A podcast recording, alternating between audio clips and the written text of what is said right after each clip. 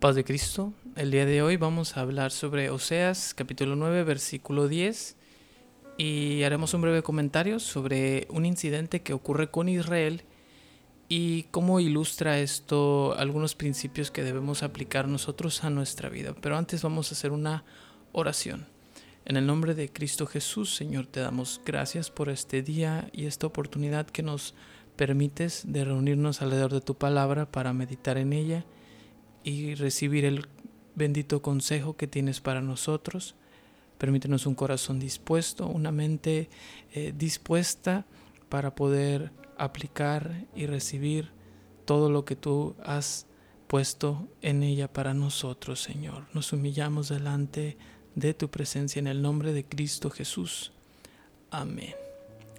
Y en la Biblia existen múltiples citas a manera de referencia cruzada muchísimas de ellas en más de una ocasión y con muchísimas riquezas que escudriñar.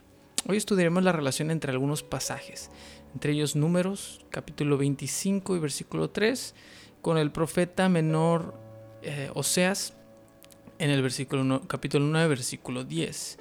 Y quisiera mencionar que este es un evento que marca la historia de Israel. Se menciona en múltiples pasajes y nos provee como ya habíamos dicho, principios. El primer pasaje dice así, como uvas en el desierto hallé Israel, como la fruta temprana de la higuera en su principio vi a, nuestros a vuestros padres. Ellos acudieron a Baal, peor, se apartaron para vergüenza y se hicieron abominables como aquello que amaron. Eh, el contexto histórico, eh, titulé esta sección, acudir a las invitaciones no siempre es bueno. Eh, este evento eh, acudieron a Baal peor. Esto sucede cuando el pueblo se encontraba en Sittim, un campamento el cual fue involucrado con las mujeres de Moab. Muy posiblemente esto fue fruto de la frustración de Balak, el rey de Moab, que se encontraba muy cerca en la zona. Y este rey trató de afectar al pueblo de Israel, de maldecirlo y por ello trató de contratar a Balaam. Muchos vamos a recordar esta historia por la burra que se sucede, pero en esta ocasión vamos a tratar solamente por encima. Esto ocurre en los capítulos anteriores, si tú lo quieres leer, eh, te lo recomiendo ampliamente para que esta historia cobre total sentido, eh, pero vamos a pintar el cuadro únicamente. Balaam intenta hacer eh, lo que el rey de Moab, el rey Balak, le pide y cuando él lo intenta hacer, eh, él recibe palabra de Dios y, recibe unos cánticos eh, directamente de él y, estos cánticos eh, hacen referencia a que Dios iba a bendecir a este pueblo, a que iba a ser fortalecido como un búfalo, a que, a que iba a prosperar. Y esto provoca una frustración enorme en el rey Balak. Y porque no era lo que él quería, la Biblia nos enseña y nos da una clave más adelante, hablando de referencias cruzadas. Apocalipsis 2.14 dice, pero tengo unas pocas cosas contra ti, que tienes ahí a los que retienen la doctrina de Balaam, que enseñaba a Balac a poner tropiezo ante los hijos de Israel, a comer de cosas sacrificadas a los ídolos y a cometer fornicación. Aquí es donde encontramos las hijas de Moab invitan a los hijos de Israel en un yugo desigual y bajo una línea que desagradaba a Dios, la fornicación. Después los envuelven en rituales realizados a su ídolo, Baal Peor, que significa Señor de la brecha. Esto es por el monte Peor que se encontraba en la zona. Este es un ídolo en la cultura movita que representaba a su deidad más grande y tristemente pues contraria a, la deidad todopoderosa, a su Dios que los había librado de Egipto a los israelitas. Pero lo que el pueblo no podía ver era que ellos ya se encontraban muy cerca de la tierra prometida, de hecho se encontraban en la última parada, antes de entrar. Inclusive aún, dicen los comentaristas, que era posible ver la tierra prometida desde esa brecha. Una guerra escondida en el corazón. El pueblo israelita es confrontado ya no por una línea de batalla feroz entre ejércitos armados, ni mucho menos eh, esa maldición que Balak trató de hacer sobre ellos, de la cual y de todo esto Dios los cubrió aún sin ellos saberlo. La guerra al final sería una de tentación, un fácil acceso a mujeres de una región distinta, idólatras y dirigidas a destruir a Israel por un área aparentemente débil, su corazón. Números 25.3 dice, así acudió el pueblo a Baal peor, y el furor de Jehová se encendió contra Israel. Acudió. Así acudió por la invitación. Como lo habíamos dicho en Apocalipsis, Balaam no pudo maldecir al pueblo directamente porque Dios se lo impidió, pero Balaam aconsejó al rey de Balac si estos hombres llegan a involucrarse en tus rituales, en, en tus dioses, en tu idolatría, eh, ellos se verán debilitados porque ellos sirven a un Dios, me imagino que le dijo un Dios celoso. Y el término acudir habla claramente. Ellos se presentaron y fueron conscientes, fueron fueron completamente presenciales en todos los sentidos a su pecado. Ellos recibieron invitaciones para sacrificar y comer e inclinarse ante otros dioses. Y el corazón de gran parte del pueblo para este momento había olvidado las palabras de Jehová. Éxodo 23 dice, no tendrás dioses ajenos delante de mí. Las consecuencias de caminar fuera de la cobertura divina. Esta situación provocó una mortandad en el pueblo, ya que lo dulce y agradable se estaba separando y ya no era algo que Dios había visto agradable en el desierto. Se había convertido en algo desagradable. Se convirtieron al sabor sencillamente de lo que amaron. Un cambio tan radical y retomando al profeta Oseas, quien menciona esta expresión hermosa. Como uvas en el desierto hallé a Israel, como la fruta temprana de la higuera en su principio vi a vuestros padres.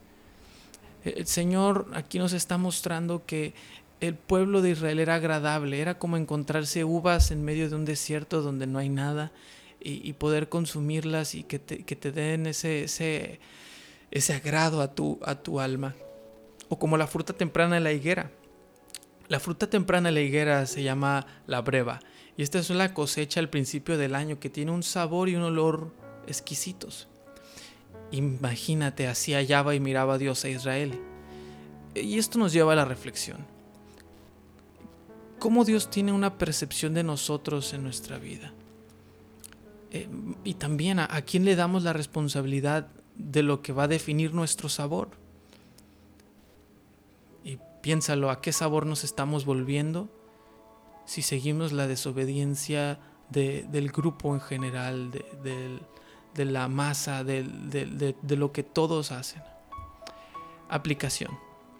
Si tú estás como el pueblo de Israel, eh, hasta este momento estás en el camino indicado de obediencia y por un momento quizá podrían venir las hijas de Moab a inducirte a sus prácticas y cambiarte el sabor que la gracia de Dios ha hecho en ti.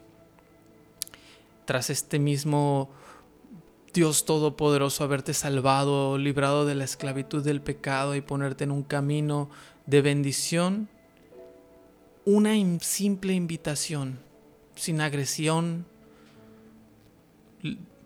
hasta podría parecernos como una oferta casual que no va a tener ningún efecto sobre nosotros, que que quizá después de tomarlo, recibirla, podamos volver a lo que teníamos antes en el camino de Dios.